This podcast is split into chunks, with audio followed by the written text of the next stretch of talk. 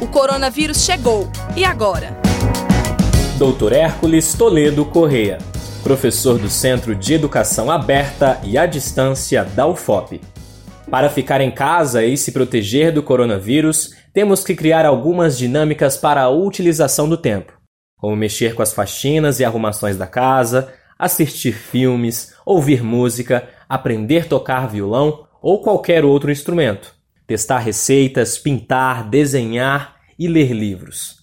Ah, a leitura é um refúgio para a mente. E o professor Hércules tem uma dica para você. Sabe aquele livro que você ganhou no último aniversário ou no Natal e ainda não leu porque não teve tempo ou porque ficou desanimado mesmo? Que tal aproveitar esse tempo de quarentena para mergulhar nesse universo? Um romance é um mundo diferente que conhecemos. Nesta quarentena, visite sua estante e encontre ali o livro que você ainda não leu. Já que você falou de romance, indica aí um livro principalmente para aqueles românticos de plantão que não dispensam uma boa história e um bom livro. Vou dar aqui uma dica de leitura. Você conhece o livro Filho Eterno do Cristóvão Tesa?